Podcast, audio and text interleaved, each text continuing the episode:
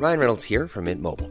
With the price of just about everything going up during inflation, we thought we'd bring our prices down. So to help us, we brought in a reverse auctioneer, which is apparently a thing. Mint Mobile unlimited premium wireless. Ready to get 30, 30, bit to get 30, bit to get 20, 20, 20, bit to get 20, 20, bit to get 15, 15, 15, 15 just 15 bucks a month. So, Give it a try at mintmobile.com slash switch. $45 upfront for three months plus taxes and fees. Promo for new customers for limited time. Unlimited more than 40 gigabytes per month. Slows. Full terms at mintmobile.com. On Florida's Space Coast, we think you can have the best of both worlds. Kind of like right now. Driving, at your desk, maybe at the gym, but you're also grooving to some music. Visit us and you'll go to the beach and see a rocket launch or go kayaking and manatee spotting. It's all waiting for you on the only beach that doubles as a launch pad. Plan your adventure today at visitspacecoast.com. Esto es Subterfuge Radio.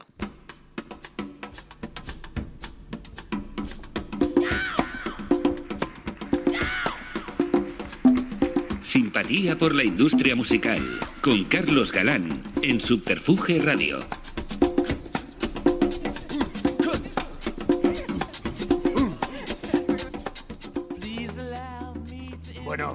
Bienvenidos y bienvenidas a, a una nueva edición de Simpatía por la Industria Musical, el podcast propulsado desde Subterfuge Radio, donde todo lo que se habla es donde apenas suena música, pero es de música, de todo lo que se habla. Hoy cambiamos el estudio de Alfonso Santiesteban de la calle Almirante, el sitio habitual donde grabamos, por este marco tan especial y tan acogedor como es el Neu de Girona, al que desde ya doy las gracias por la invitación. Bueno, cambiar el estudio por el directo siempre es acongojante, pero muy excitante, ¿no? Excitación que se multiplica cuando tu invitado es alguien que ha estado muy presente en tu vida profesional desde que empecé con Subterfuge, ¿no? Alguien con el que he sufrido, pero con el que he disfrutado. Uno de los periodistas musicales, musical por dedicación, por, por vocación, pero de amplio espectro cultural, más importante sin duda de las últimas décadas. Un placer recibir hoy en Simpatía por la Industria Musical, en esta edición tan especial, como os decía, a la palabra y al testimonio de Santi Carrillo. Bienvenido, Santi. ¿Qué tal, Carlos? ¿Cómo estás? Muy bien, encantado. Muchísimas gracias por, por aceptar la invitación, por formar parte de esta especie de enciclopedia sonora que, que- que me he propuesto hacer. Sí, un, es un estudio además muy bien documentado, ¿no? que está, digamos, recuperando a nombres de la industria, del periodismo, de la música, que ya te he dicho antes, fuera de micro, que esto debería ser transcrito y, y publicarse, porque es todo un estudio realmente que la gente puede a la que puede recurrir eh, en el futuro, ¿no? como la historia de la música en España. Totalmente. Bueno, la idea, ya sabes, que, que desde el principio pues era eso, hacer un... Pues reivindicar, ¿no? Al final a la gente que estamos detrás, de- del- en el backstage real, ¿no? De, de- de- de los escenarios frente al artista, ¿no? Que siempre, de alguna manera, el artista es el que recibe el aplauso a base del trabajo de todos de lo que, lo- los que aportamos en lo que es el entramado, ¿no? Entonces, bueno, pues, pues tenerte, la verdad es que es algo muy especial también. Ya sabes, lo he dicho al principio, te he sufrido, te he disfrutado mucho y para mí tenerte, bueno, pues se me hace una experiencia gratamente gratificante, así que nada, muchísimas gracias. Bueno, hace unos días volvimos a disfrutar de la experiencia de ir a, a un kiosco y a comprar el Rock Deluxe, ¿no? algo que habíamos hecho durante muchos años, pero que por circunstancias se paró. ¿no? ¿Qué sentiste al volver a, a ver la revista de, tus, de tu vida en, en un kiosco, en su hábitat natural?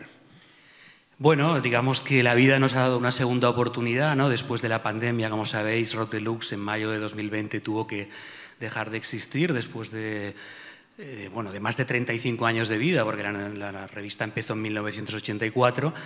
Desde 2020 estamos online en un sistema de suscripción, registro de suscripción, es decir, no es una web abierta de contenidos libres, te has de suscribir para poderlos leer pero eh, hemos optado también ahora por recuperar un poco el papel en dos números especiales al año. Uno será, en principio, a final de año, como mm, ha sido esta vez el que tú comentabas, también un poco recuperando ese espíritu de las listas de lo mejor del año, que en cierta manera Rock Deluxe fue un poco pionero de la moda en la que luego se ha convertido, que todo el mundo hace listas. Rock Deluxe empezó en el año 1986, cuando aquí nadie hacía listas, Y bueno, entonces eh, era el número que más éxito tenía, el número de enero, el que más vendía, el que más se comentaba.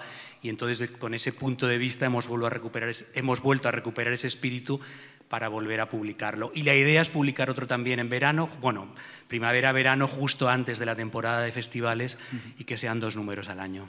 Fenomenal. Bueno, un día anunciáis que era el último número de papel y que lo, dejabais después de 394 números y más de 35 años en los kioscos. ¿no? Decisión dura, supongo que, bueno, que ayudó algo, ¿no? El contexto pandémico para, para tomar esa decisión. Bueno, eh, evidentemente la pandemia fue el golpe de efecto que hizo que no pudiésemos continuar. En aquel momento no se sabía el tiempo que íbamos a estar bajo pandemia. Yo creo que acertamos, porque si hubiésemos dudado, vamos a esperar a ver qué ocurre hubiese sido terrible. Los kioscos prácticamente muchos cerraron y además, digámoslo también claramente, no era la mejor situación para, para las editoriales de, prensa. ¿no? Los kioscos cada vez eran menos, en cuanto a número habían ido descendiendo. Antes, antiguamente, te acuerdas que en cada, en cada esquina prácticamente de cada ciudad de España había un kiosco. Los domingos, sobre todo, era espectacular, con esas pilas enormes de periódicos. Todo aquello ya forma parte de un recuerdo que ya no va a volver a repetirse y entonces obviamente también las ventas se habían resentido. Así que no solo fue la pandemia, pero la pandemia fue lo que aceleró el proceso de decir, bueno, en esta situación ya un poco en precario en la que estábamos, esto ya nos confirma que debemos dejarlo, ya está, no nos hagamos los pesados y dejémoslo, pero curiosamente hemos vuelto a ser pesados volviendo de nuevo al, a retomarlo dos años después. Eh, bueno, dos años después, no, el papel, quiero decir. Fueron solo siete meses de intervalo hasta que en diciembre de 2020 retomamos el, el, hilo de Rock Deluxe Online y ahora, pues, dos años después hemos hecho este número especial. Bueno, y hablando de kioscos, eh, ¿recuerdas la primera vez que vistes una revista, una publicación con un artículo tuyo? Sí, eh, bueno, a ver, yo empecé a escribir en prensa local, yo vivía en Badalona y empecé a escribir en la revista de Badalona. Era una revista que salía dos veces a la semana y era el típico medio eh, de prensa pues muy local, ¿no? que hablaba de toda la actualidad de la ciudad. Entonces yo ahí escribía siendo muy joven, a mí me parece increíble que me dejasen escribir de cosas como la noche electoral o, llega al metro a Badalona o una obra de teatro que se representaba. Mm, eran unas cosas increíbles y yo de tanto en tanto ahí metía cosas de música, ¿no? O les decía, voy a ver a, ir a, ver a los Rolling Stones en Madrid, ¿queréis que haga algo? Pues venga, hazlo. Y ahí es donde empecé. Pero el, el origen, digamos, de la prensa musical especializada fue en rock especial para mí. Mm. Yo un día vi un concierto de eh, bueno, era Pau Riva, tocaba con Suc Electronic, un grupo que ya bueno, no existe, y el pobre Pau Riva, pues ya sabemos que tampoco. Eh, y envié, escribí una crítica, era en unas fiestas en Badalona, y la envié por correo, por correo, es decir, en un sobre, correo postal, a la redacción de Rock Especial. Yo me compraba cada mes la revista y entonces la compré al mes siguiente y vi que habían publicado mi crítica, me quedé alucinado. ¿no? Entonces me lo volví a repetir y lo volvieron a hacer. Entonces un día llamé por teléfono Hablé con Jordi Beltrán, que en aquel momento era el director. Dice, hombre, tienes aquí dos cheques para cobrar. Digo, hombre, increíble. Además, te, gusta la música, escribes de música, te lo publican y además te van a pagar. Me parecía el mejor sueño posible que pudiese imaginar jamás. ¿no?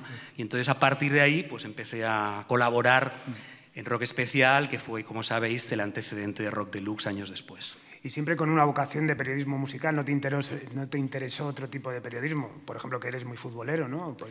Sí, eh, me gusta el fútbol, como bien sabes, pero no, no he escrito, bueno, eh, algún comentario que hice en Rock Deluxe alguna vez.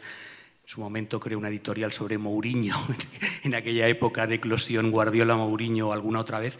Pero no, siempre me gustó la música y a partir de la música, pues otras cosas que están alrededor de la cultura musical, ¿no? El cine, libros, cómic, mm. que es un poco lo que pretendemos que sea Rock Deluxe, que fue y que siga siendo ahora, ¿no? Un radar cultural donde lo más importante es la música, pero alrededor de la música ocurren muchas cosas que te forman mm, como persona también, ¿no? Eso mm. también ha sido un poco el, el espíritu de Rock Deluxe, ¿no? Ser una revista independiente, porque siempre fue una editorial que llevábamos nosotros mismos, no, no pertenecíamos a ningún grupo de comunicación que nos marcara las pautas, pero que sirviese también como educador, educador, eh, como esos libros eh, que, cuando lees en una época adolescente te abren mil ojos ¿no? y mil radares para empezar a entender la vida, pues yo creo que Rock Deluxe también lo orientamos un poco desde ese punto de vista. ¿no? Eh, gente que escribiese de música con conocimiento, que supiese escribir, que tuviese personalidad para dar opiniones, pero que al mismo tiempo abriese caminos para que la gente pues luego siguiese un poco esas recomendaciones o no, pero que le, picase el gusanillo de aventurarse a investigar por su cuenta en otros ámbitos. ¿no?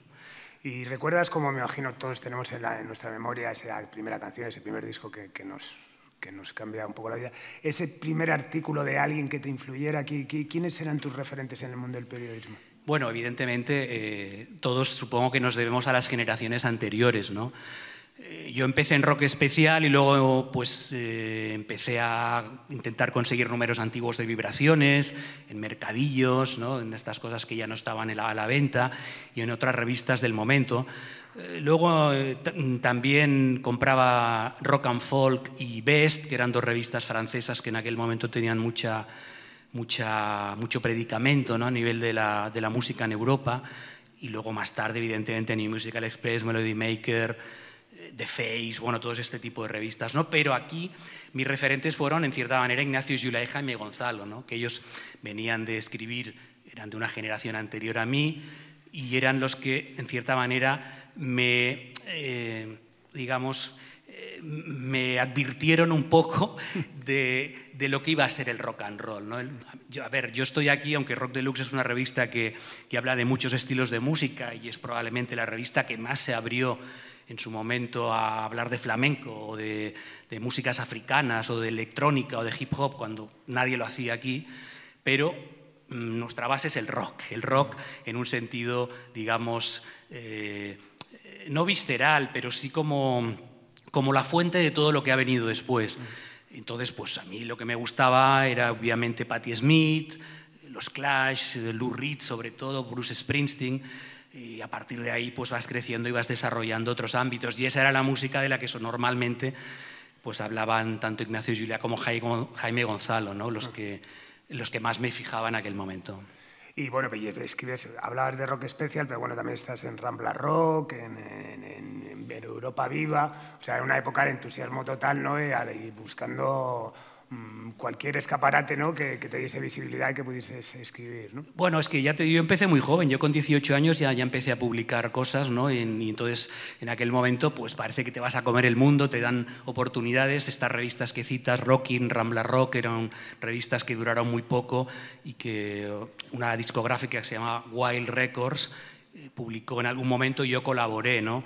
Eh, como colaboré también en Europa Viva, que era la revista de tendencias que hizo el Víbora, que era una revista de actualidad que también duró solo tres, o cuatro números, pero que era un batiburrillo cultural en aquel momento un poco pan-europeo, porque era un proyecto de revista que hacían con otras revistas europeas. ¿no? Y bueno, un poco colaborar aquí y allá, y mira, las cosas te llevan a veces insospechadamente a acabar siendo director de Rock Deluxe, pues años después también siendo muy joven, ¿no? un poco por, por puro azar muchas veces. ¿no? Sí, totalmente. La vida te va llevando y te coloca donde, donde, donde ella quiere. Bueno, y de esas primeras entrevistas y colaboraciones, eh, ¿cuál le recuerdas con especial cariño? De repente esa primera vez que dices, ostras, me estoy, voy a entrevistar con alguien que encima es un, referente, un ídolo, un...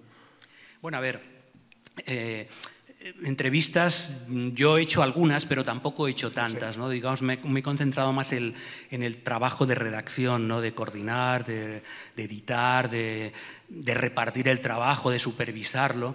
Y digamos que, en cierta manera, he sido un director de publicación un poco atípico porque no he escrito demasiado. He escrito en algunas épocas bastante, pero siempre, digamos, con cosas muy escogidas. Eh, bueno, las, mis primeras críticas de discos, veo que sé, ahora recordaba, por ejemplo, en Rock Especial, yo qué sé, el Cuando se come aquí de Siniestro Total lo hice yo, o el ritmo del garaje de Loquillo, o el eterno femenino de la moda, imagínate en aquel momento que, eran discos que luego pues, eh, se han quedado en la historia del pop español. ¿no? Pero luego el cambio a Rock Deluxe, que también, si quieres lo explico un poco, porque fue un poco eh, traumático en el sentido de que Rock Deluxe se convirtió en un producto... Estaba Damián García Puig, Damián García Puig había sido el director editorial de la última época de Rock Especial, y él ya venía de Vibraciones, había sustituido a Ángel Casas como director, y entonces él quiso hacer un producto un poco eh, mainstream en el sentido que, que mezclaba lo que era rock especial con un producto más comercialote y luego metía heavy. Era una cosa muy indigesta, muy mal presentada, muy fea para mi gusto. Y entonces, de eso, de ahí viene que Jaime Gonzalo, Ignacio y Juliá se hartaran de Rock Deluxe en el primer año en el que estuvieron y se fueron a montar Ruta 66, que era la revista de rock revival que ellos querían hacer, porque allí no les cabía. Entonces fue yo cuando di el salto y me quedé a ser como el primero en la redacción en Barcelona y de ahí, pues con Francés Fábregas, que era fotógrafo histórico de vibraciones, fue el primer director, digamos, una vez se pasó eh, la etapa de Miguel Ángel Arenas, que era el director que lo hacía desde Madrid. Me estoy liando un poco, pero esa es la. Entonces, cuando volvió la redacción a Barcelona, Francés Fábregas fue el director. Yo era como, digamos, el segundo de a bordo, pero Francés Fábregas empezó a hacer cosas en televisión, en TV3, la televisión autonómica de Cataluña, se metió allí, era primero cámara en muchos programas y luego, digamos, acabó siendo el jefe de programas culturales y musicales de TV3 y entonces fue cuando me dijo, mira, si quieres compartimos la dirección, esto fue en abril del 87 cuando yo empecé a ser director y él lo dejó un año y medio después y ya me quedé yo solo como director aquel momento, ya te digo, yo tenía 23 años, es que no tenía ni experiencia prácticamente, es un poco a veces lanzarte a la piscina y decir, bueno, que pase lo que, lo que tenga que pasar, ¿no? Y bueno, eh, pues empezamos ahí, Juan Cervera, y que él venía también de... Eh, él hacía un fanzine que se llama Movimiento Moderno en Badalona, del, en el que yo también colaboré, que hacía con Juanjo Zambrano. Juanjo Zambrano era el que llevaba los programas musicales en Radio Ciudad de Badalona, que es una radio que en el ámbito de Barcelona fue muy importante para todos los musiqueros, porque era una programación muy musical, con un montón de programas musicales. De ahí salió también Jordi Turtós, crítico musical, bueno, en fin, mucha gente. Y entonces hacían un fanzine que se llama Movimiento Moderno. Y entonces yo empecé a colaborar ahí porque, ahora te explico otra cosa más, eh, yo estaba estudiando filología, no periodismo estaba aplazando el hecho de hacer la mili, en aquel momento se hacía la mili, el servicio militar, pero en el sorteo me tocó Madrid. Y pensé, jolín, pues anulo la, el, la prórroga y me voy a Madrid. Eh, porque, porque era la época de la movida, ¿sabes? Digo, pues ¿por qué no? Del año 83-84. Entonces fui a Madrid y desde allí les enviaba cosas al movimiento moderno que era como el corresponsal en Madrid. ya ves tú qué corresponsal podría ser haciendo la mili. Pero bueno, que, que me acuerdo que fue Lorenzo me dejaba entrar en Rocola, porque también como hacía cosas en rock especial, y ahí pues yo qué sé, vi Radio Futura, eh, Burning, Stranglers, Culture Club, yo qué sé, todos los, muchos de los conciertos que pasaron o en el Rocola o en otros lugares de Madrid, pues era divertido porque iba allí. Lo que pasa es que la historia es que, claro, yo mientras hacía la mili, la hacía en Fuencarral, en, en ferrocarriles, tenía que pedir permiso para poder ir a los conciertos, porque allí sabes que hay como una una hora en la que no te dejan salir y el teniente coronel me decía, mire, es que yo escribo en una revista de música, le decía, ahí todo temeroso.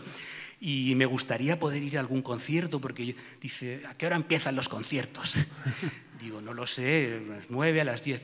Aquí a las once, como muy tarde a las once. Digo, es que no me va a dar tiempo porque a las once. Entonces yo iba a los conciertos corriendo esperando que, no sé, que fuesen puntuales y bueno, a las diez y media me tenía que largar, aunque el concierto estuviese a medio, y ya me volví al cuartel y luego hacía crónicas que se publicaban en este Macine, o algunas, recuerdo también La Moda en la Sala Morasol, que se publicaron en Rock Especial. Bueno, en épocas de mm. entusiasmo, como hemos vivido todos, por lo que he estado escuchando en tus entrevistas, ¿no? casi todo el mundo que le gusta la música y ha tenido la oportunidad de poder trabajar haciendo lo que le gusta, es una suerte infinita que muy poca gente tiene. Nosotros la hemos tenido y es, un, es maravilloso, ¿no? hay, hay pocas cosas mejores. ¿no? Totalmente. Bueno, hablabas antes que me parece muy interesante eso, que has sido una persona que, bueno, al principio escribiste en un montón de sitios porque te moviste, porque mandabas tal esto, luego te has dedicado más a, pues la dirección, a la, a la gestión, ¿no? De, de, con todo lo que implica de reparto de contenidos, etcétera, y eso te ha dado pie a seleccionar también a mucha gente que luego han sido periodistas reconocibles.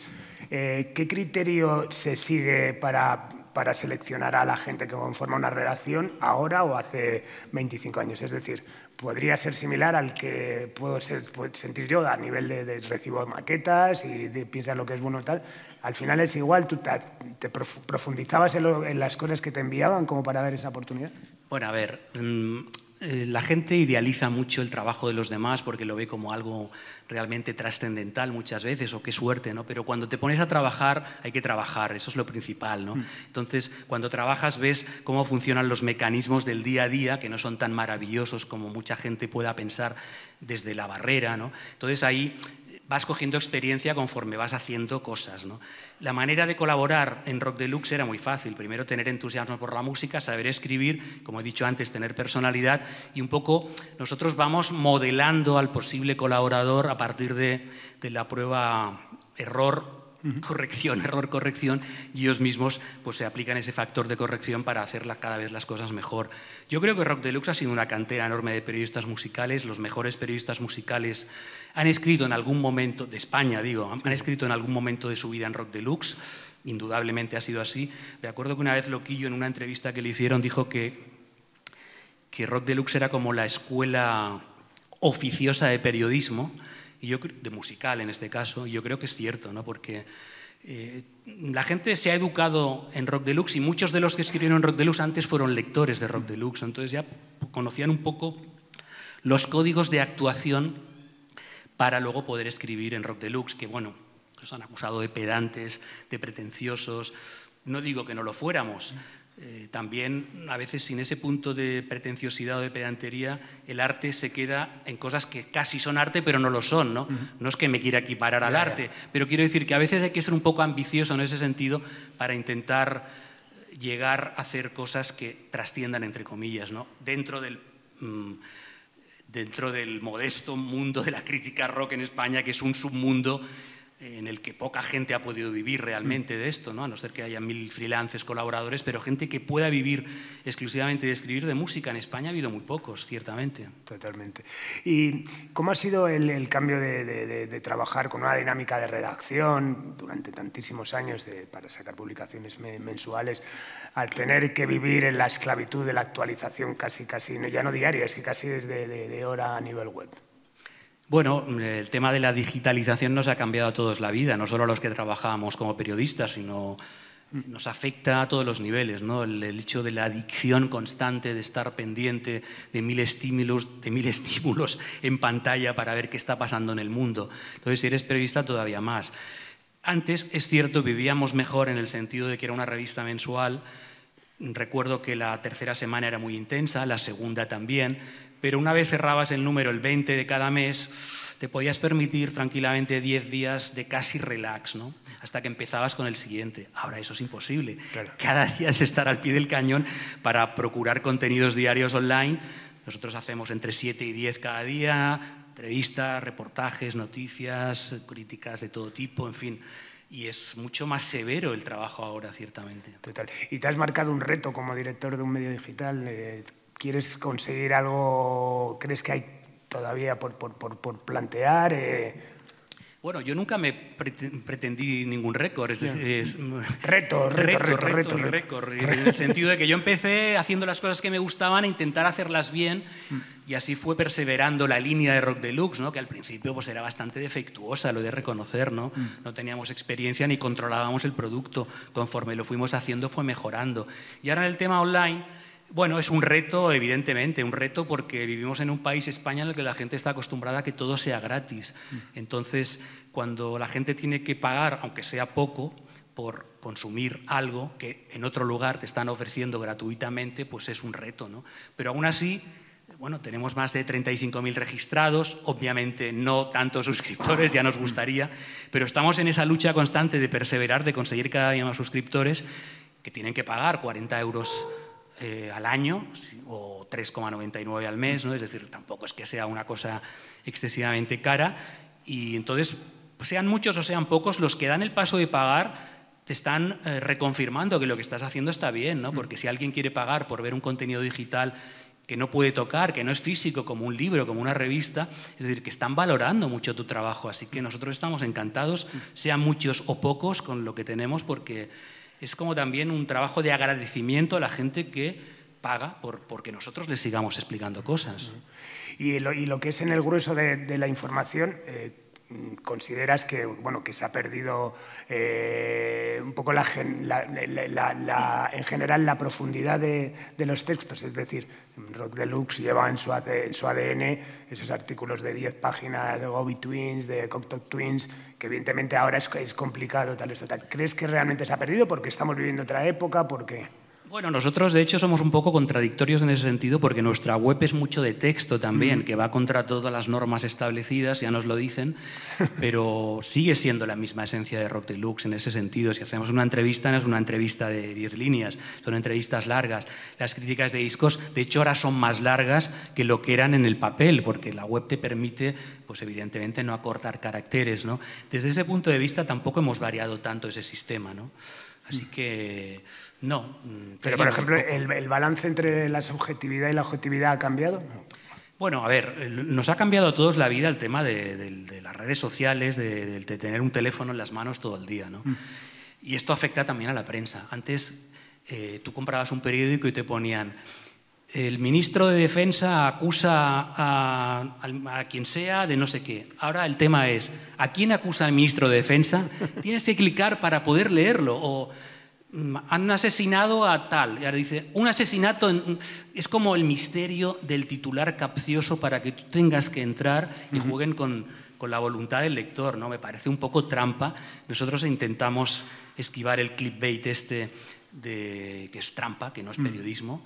Eh, otros lo harán, nosotros intentamos no hacerlo. No sé si alguna vez hemos caído en algún tweet que hayamos, en algún post que hayamos puesto en redes sociales, pero nosotros no, no jugamos a, enmascarar la noticia o a enmascarar lo, lo, que pretendemos explicar. Es directo y así lo hacemos. Bueno, está claro que hay unas estrategias, unos cebos, ¿no? Al final también para atraer que, bueno, que es, lícito utilizarlos. Bueno, lícito siempre que no te lleven al huerto, ¿no? es decir, luego clicas y no hay nada, no te explican nada más, que te pasa mil veces, ¿no? Cuando, eso clico, te hacen perder el tiempo, además. Totalmente. Bueno, eh, ¿qué es lo que más te gusta de ser periodista musical y qué es lo que menos?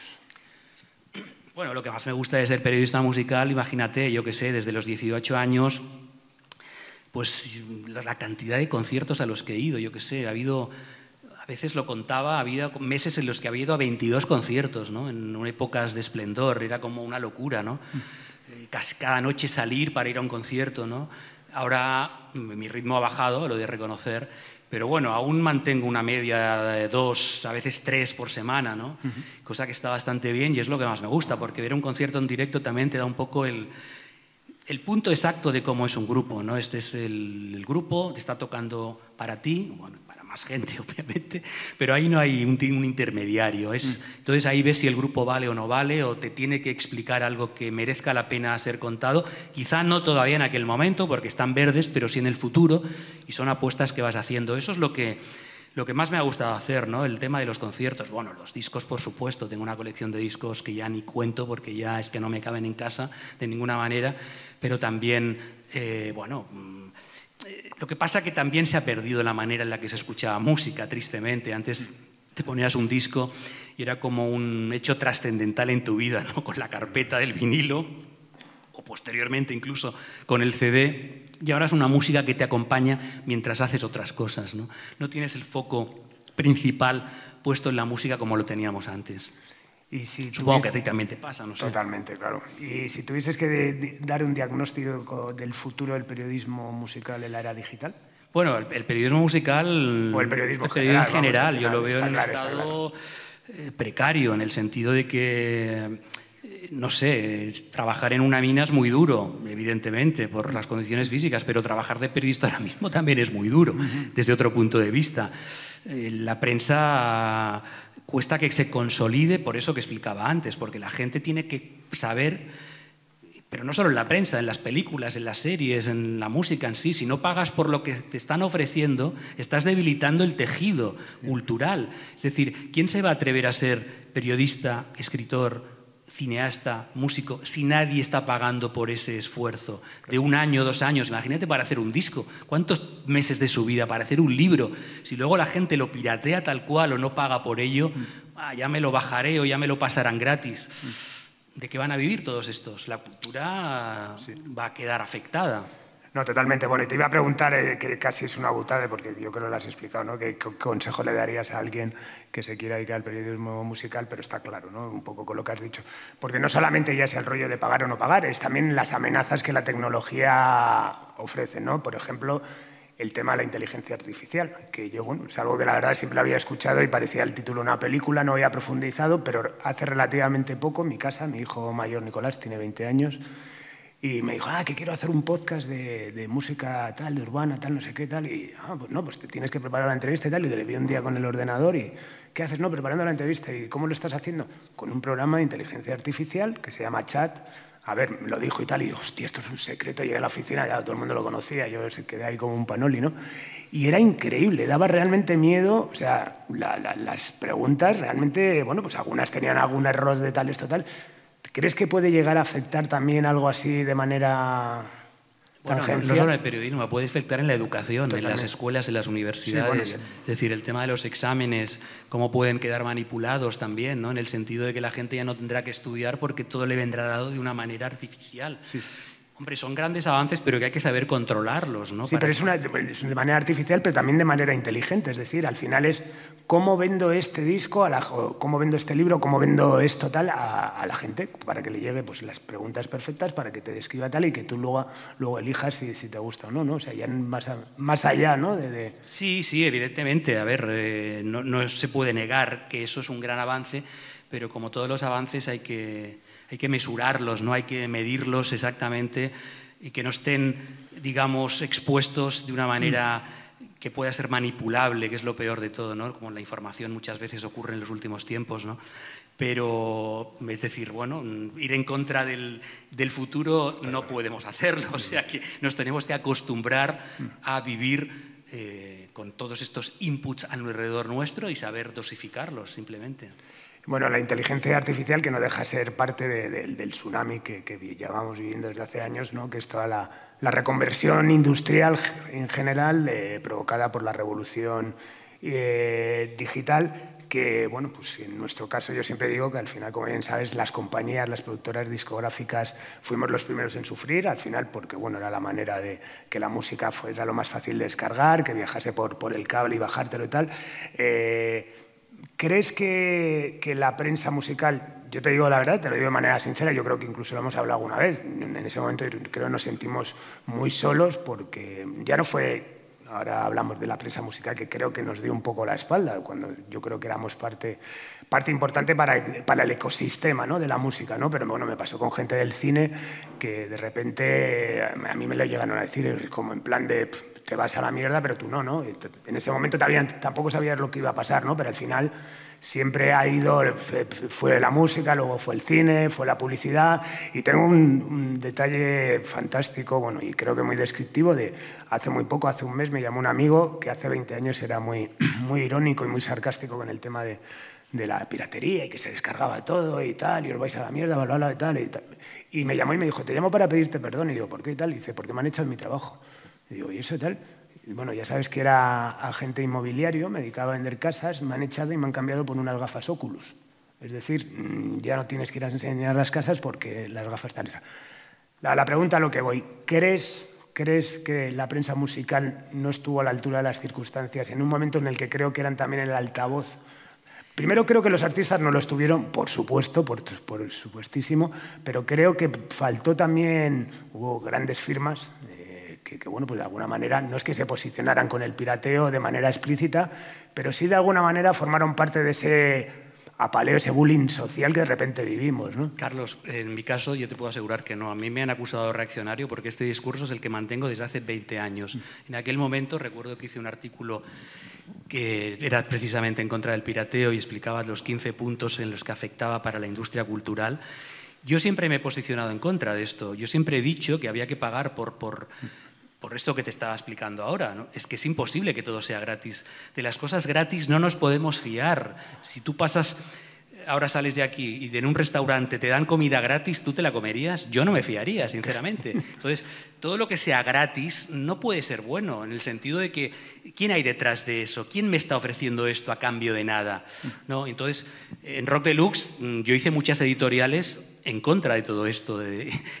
y me acuerdo que me llamaban eh, que tú no te enteras, estás en contra de los tiempos, eres un viejo, eh, eres un reaccionario, tenía muchas peloteras con, con gente de festivales incluso, de, bueno, en fin. Eh, visto el tema, creo que tenía bastante razón en aquel momento de explicarlo como lo expliqué y ciertamente pues estamos en ese mismo punto ahora, ¿no?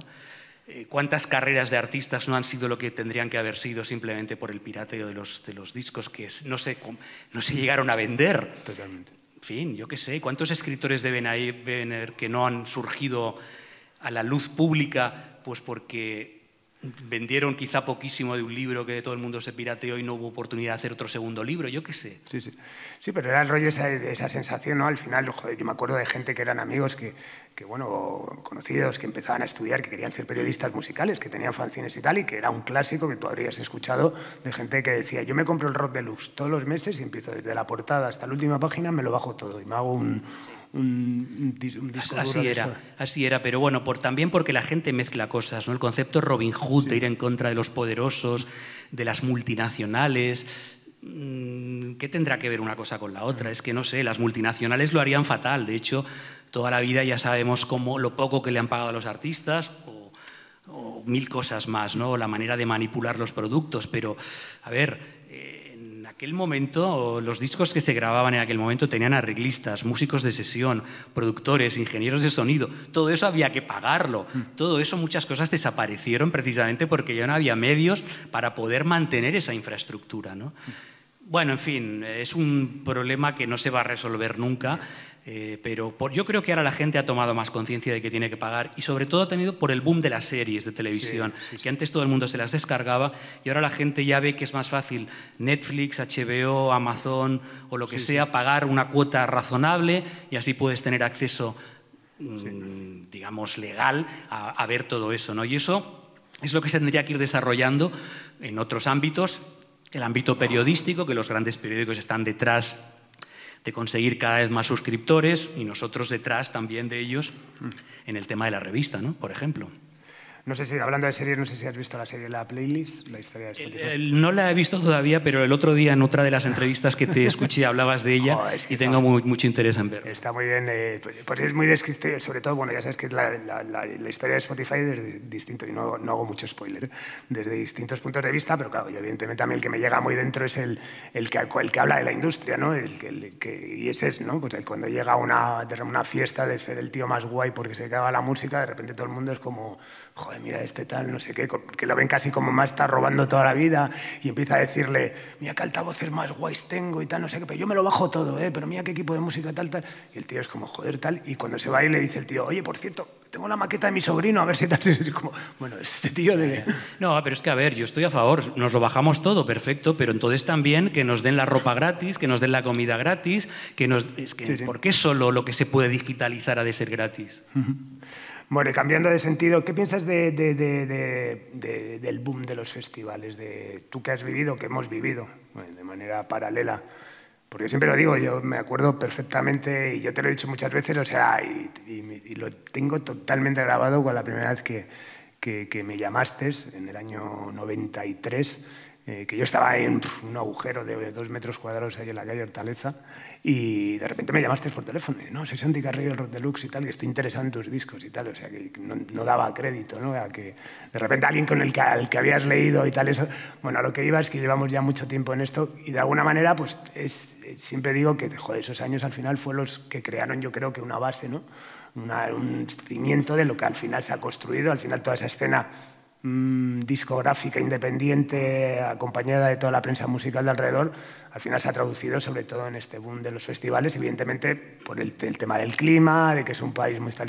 Pero ¿qué piensas del boom, ya no solamente el boom a nivel de que hay muchos, sino que también cómo ha afectado, por ejemplo, al tema de, de ir a las salas, a ti que te gusta tanto el directo, el, al final las programaciones, cómo han variado?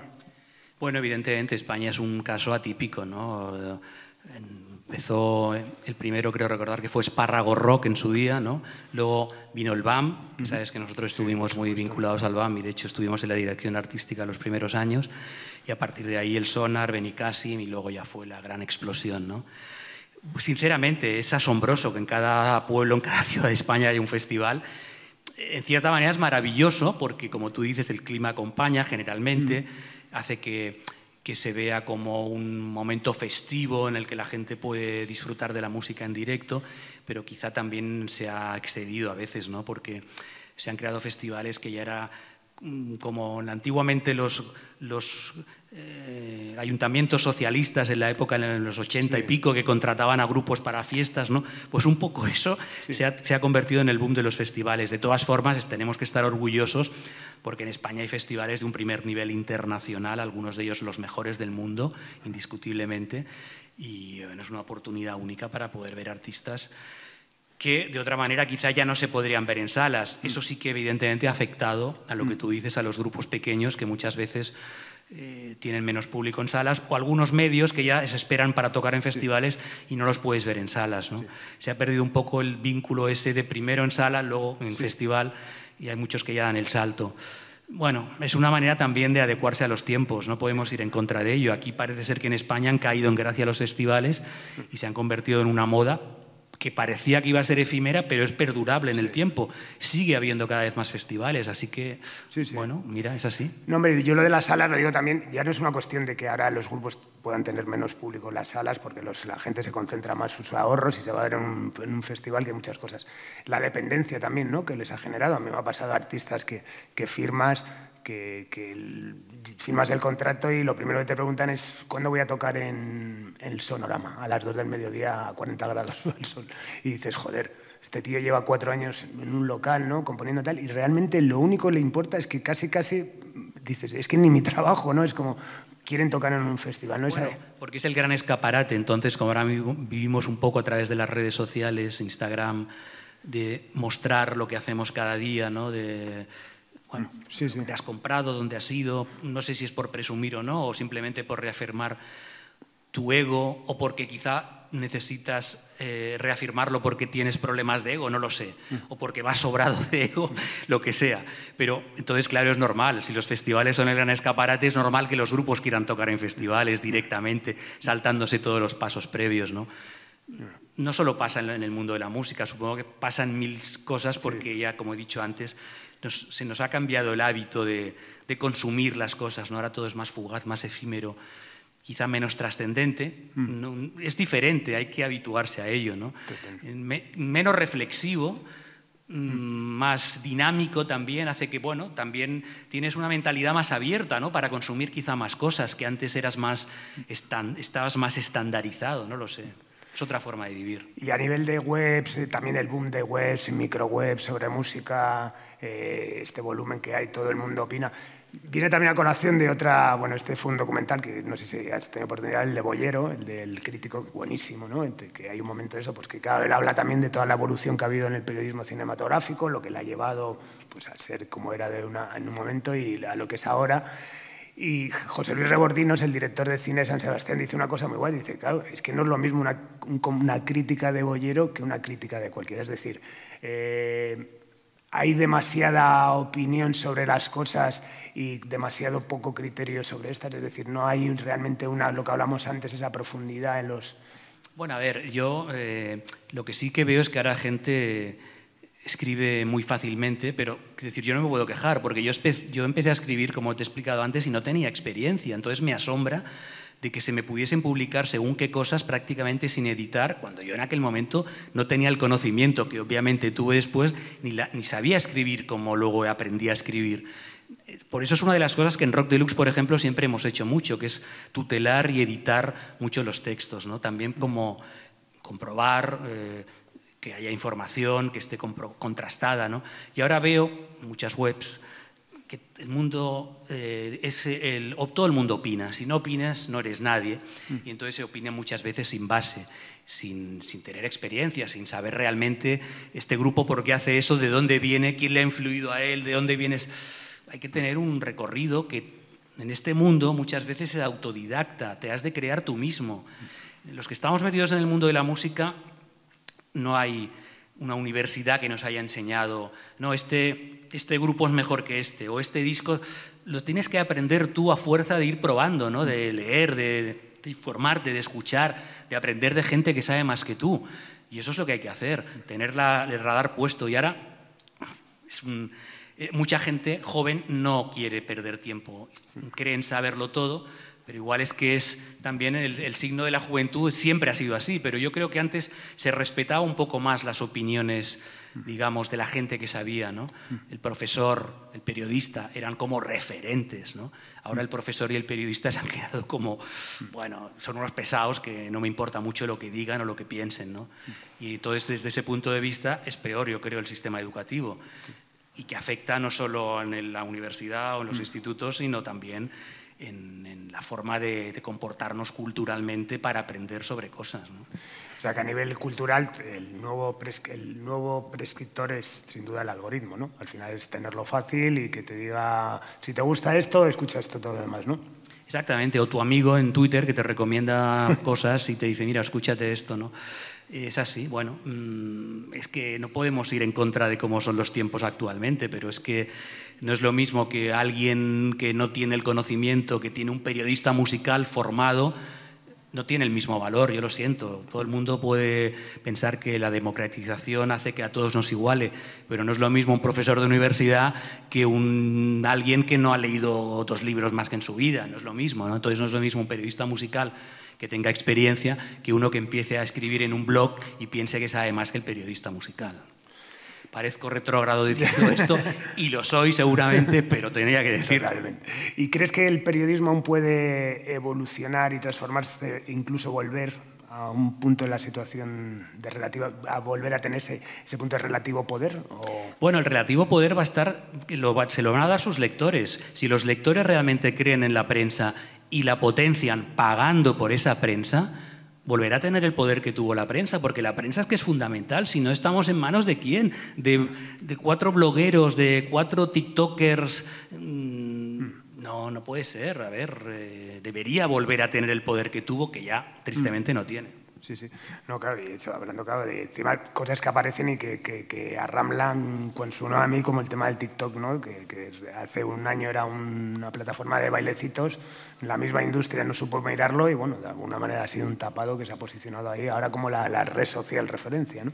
Sí, ahora los niños están entre YouTube y sobre todo TikTok, ¿no? que son los dos medios de los que se nutren para aprender cosas a veces increíbles y sorprendentes. ¿no? A veces es sorprendente eh, el conocimiento que pueden tener los niños sobre cosas que a ti se te escapan, pero que, bueno, falta un pozo ahí, evidentemente, que, no pueden solo educarse con YouTube y con TikTok. Tristemente no es así.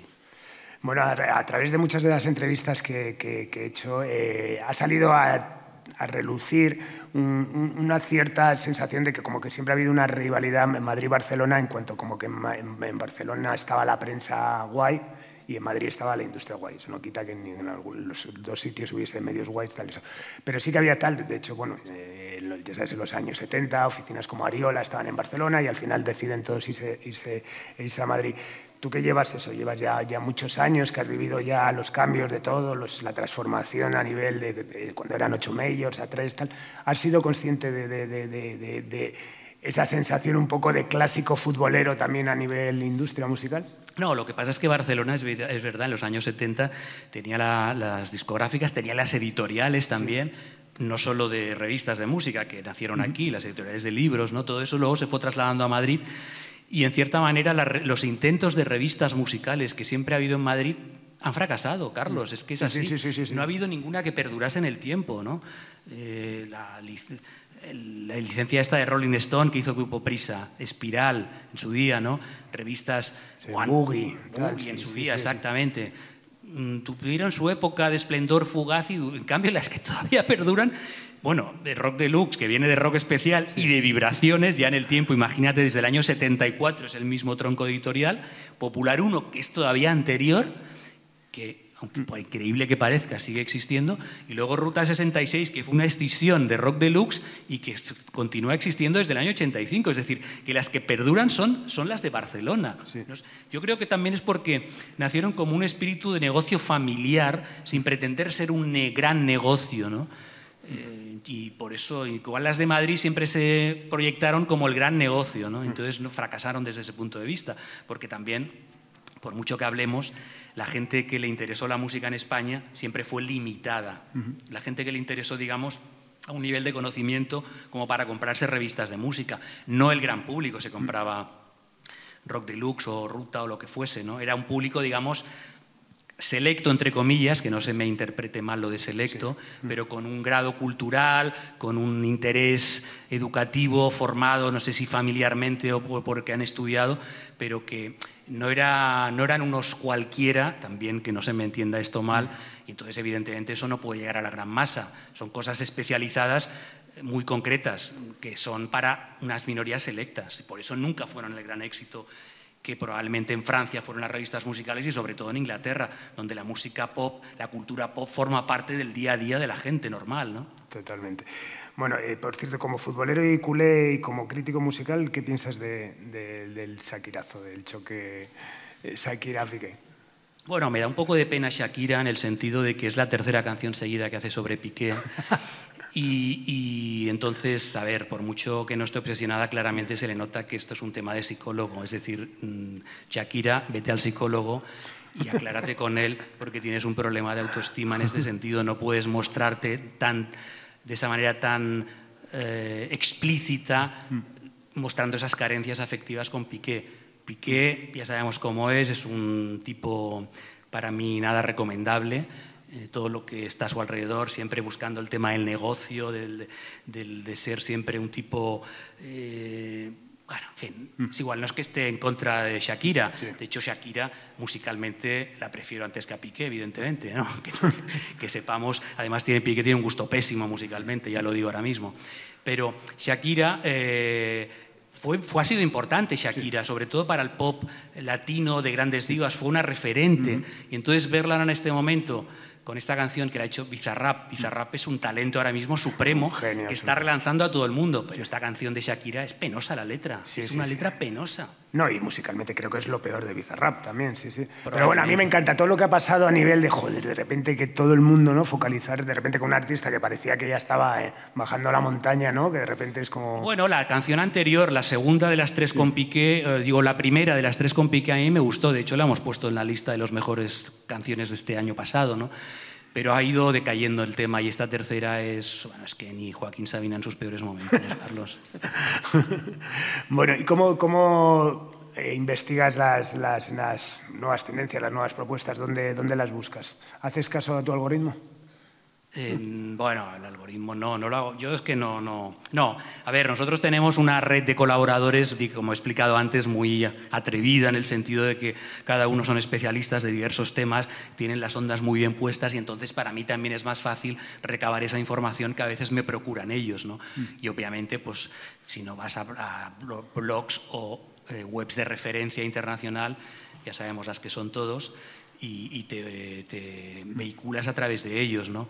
Es cierto que el papel que tenían los grandes medios de comunicación a nivel de prensa escrita no, ya no es lo mismo, ¿no? Eh, sobre todo los ingleses que perdieron el Oremus ya hace tiempo, ¿no?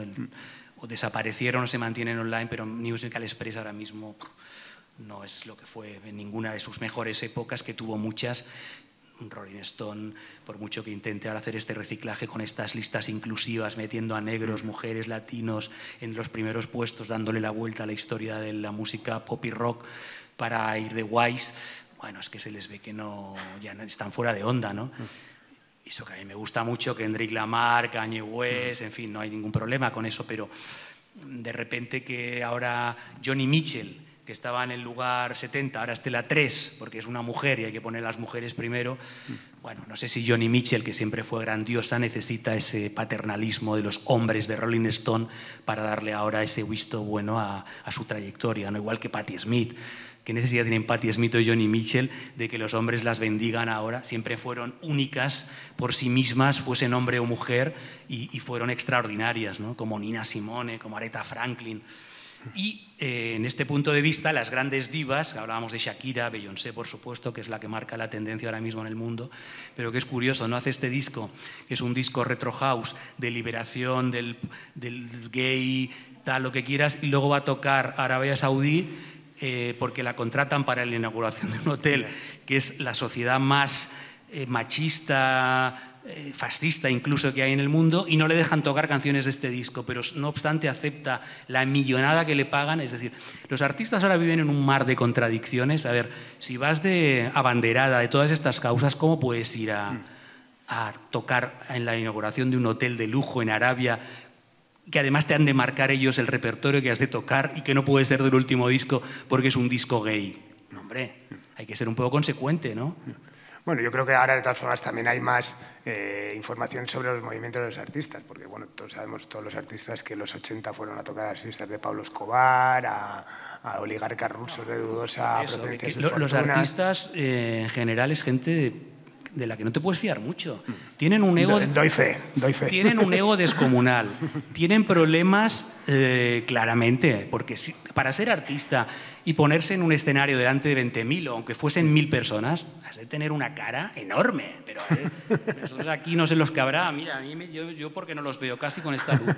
Pero me da cierta vergüenza. Pero un artista no tiene ninguna vergüenza. Tú puedes tocar delante de 15.000, 20.000 personas y para hacer eso debe ser de una pasta muy determinada que mm, demuestra muchas cosas, cosas positivas y también muchas carencias probablemente que ellos eh, combaten y reafirman mostrándose ante el público de esa manera. Entonces, bueno, los que hemos convivido bueno, convivido o tratado con artistas, tú que habrás tenido mil aventuras con los que has tenido que fichar, sabemos cosas increíbles, increíbles que no hace falta explicar, pero que demuestran que, bueno, que hay que ir con cuidadito con ellos. Totalmente. Bueno, no suelo hacer esta pregunta, pero yo creo que en tu caso sí, porque así ahí me, me aprovecho totalmente. ¿Algo que te haya gustado de manera especial, destacar un disco, un artista, algún descubrimiento en los últimos tiempos. Bueno, a mí me ha gustado mucho, por ejemplo, el disco de Stromae, este que ha hecho después de ocho años de silencio, ¿no? que también tuvo problemas después del, del éxito enorme que tuvo con el anterior disco, el Racine Carré, tuvo problemas depresivos, incluso en algunas de las letras confiesa que estuvo a punto de suicidarse y entonces ha retornado eh, en plena forma. También me ha gustado Kendrick Lamar, un caso similar. Por ejemplo, cinco años en silencio, también tuvo problemas personales de identidad, se ha volcado en el cristianismo en este caso para resurgir, les pasa a muchos artistas, ¿no? muchos artistas afroamericanos sobre todo, pero ha hecho un disco para mí espléndido, de hecho es el disco que ha ganado como mejor disco del año en Rock Deluxe. Y es la tercera vez que ocurre con Kendrick Lamar, para mí es el artista del siglo XXI. Pensaba que iba a ser Kanye West, para mí Kanye West era Dios, eh, bueno, el My Beautiful Dark Twisted Black Fant, este ahora que no me acuerdo el título exacto, el siguiente, son discos brutales, pero Kanye West se le ha ido la pinza, está más para allá ya de lo razonable con todo el mundo Kardashian, su ego de que amigo de Trump, que quería ser presidente de los Estados Unidos, con estas declaraciones absurdas que va metiendo constantemente para hacerse el gracioso. Y entonces Kendrick Lamar es como, digamos, la parte noble del asunto, aunque bueno, también sé historias de Kendrick Lamar para alucinar, pero es muy consecuente a nivel artístico. Yo ya me preocupo solo del artístico, el otro ya lo, lo descuento. Y para las letras son brutales, es, un rapper extraordinario, eh, recuperó el jazz para mezclarlo con el hip hop, en fin, para mí es un talento mayor, por ejemplo. Totalmente. Bueno, ya tenemos que ir terminando y bueno, no sé si quieres añadir algo más. Hay un montón de facetas que no hemos podido hablar porque, porque no hay mucho tiempo, pero bueno, aparte de, de ser el director del Rock Deluxe, aparte de ser un reconocido periodista musical, vuelvo a repetir, a reiterarme, pues quizás de los más importantes de las últimas décadas, has hecho un montón de cosas, has codirigido el van, has escrito libros, has dado ponencias. Bueno, no he escrito libros, he hecho prólogos, de, libros, de libros. Pero no, no he escrito ningún libro, no, no. Bueno, pero has hecho eso, bueno, másters, has colaborado en un montón de cosas. Si tuviésemos que hacer un resumen de, de, Santi Carrillo a día de hoy, que sé que te queda muchísima carrera por delante, ¿qué dirías? ¿Cómo te describirías? Bueno, eh, yo estoy agradecido con lo que me ha pasado, ¿no? porque si ahora me echo la vista atrás ¿no? y pienso en, en cuando escuchaba la radio al principio, porque en mi casa tampoco es que hubiese un espíritu muy musical, era pues Rocío Durcal, Julio Iglesias, los casetes que ponía mi padre en el coche, no cosas así, tampoco es que hubiese un hermano mayor o alguien que le gustase la música, fue un poco un proceso autodidacta, ¿no? compraba el gran musical, ya me dirás tú, eh, escuchaba la radio y a partir de ahí te vas, creando tu, tu, digamos, tu personalidad musical Y luego, sobre todo, que estas veces ya lo he explicado alguna vez, fui a un concierto de, en el año 1980, las festas del, del PSUC, el grupo, bueno, el partido político PSUC, que aquí en Cataluña era muy importante, eran los comunistas, hacían siempre unas fiestas del trabajo, las fiestas del trabajo en septiembre, y invitaban a grupos buenísimos, ¿no? Y en el año 80 trajeron un programa doble surrealista, Mike Oldfield y Ramones. Imagínate, era el contrasentido, Ramones contra Mike Oldfield. Yo iba a ver a Mike Oldfield, claro, porque lo conocido era Mike Oldfield. Pero claro, cuando había los Ramones dije, bueno, ya está, ya, ya lo tengo claro, quiero esto, ¿no? y a partir de ahí pues empecé y seguí. Que también recuerdo Robert Grima, eh, bueno, La Iguana, eh, En fin, también le pasó lo mismo en ese concierto por lo que leí una entrevista que también fue a ver a este grupo y le a los Ramones dijeron, bueno, esto es lo que yo quiero hacer en mi vida y seguir con la música y he tenido la suerte enorme de poder dedicarme toda mi vida a esto, teniendo además... Eh, no jefes, porque yo prácticamente fui mi jefe en algún momento ya muy rápido, y, en fin, ha sido un placer eh, poder vivir esta vida ¿no? de, música, de discos, de conciertos, con horarios flexibles, que no tenías que madrugar especialmente. O sea que soy un privilegiado, lo reconozco. Y mira, tú, cuando pensaba que ya se me había acabado, me han dado una segunda vida para poder seguir. Así que estoy agradecidísimo y volvería a repetir lo que he hecho, sin duda. Qué bien, pues nada, un privilegio es tener y contar con tu testimonio para, para esta aventura. Así que nada, muchísimas gracias. Gracias a ti, Carlos, por invitarme. Pues nada, despedimos, despedimos esta nueva entrega de Simpatía por la Industria Musical en un marco como el NEU, que vuelvo a darles las gracias por la invitación. Y normalmente eh, despedimos los programas con una canción, pero ahora sí, lo cambiamos por un aplauso para Santi Carrillo, que se lo merece.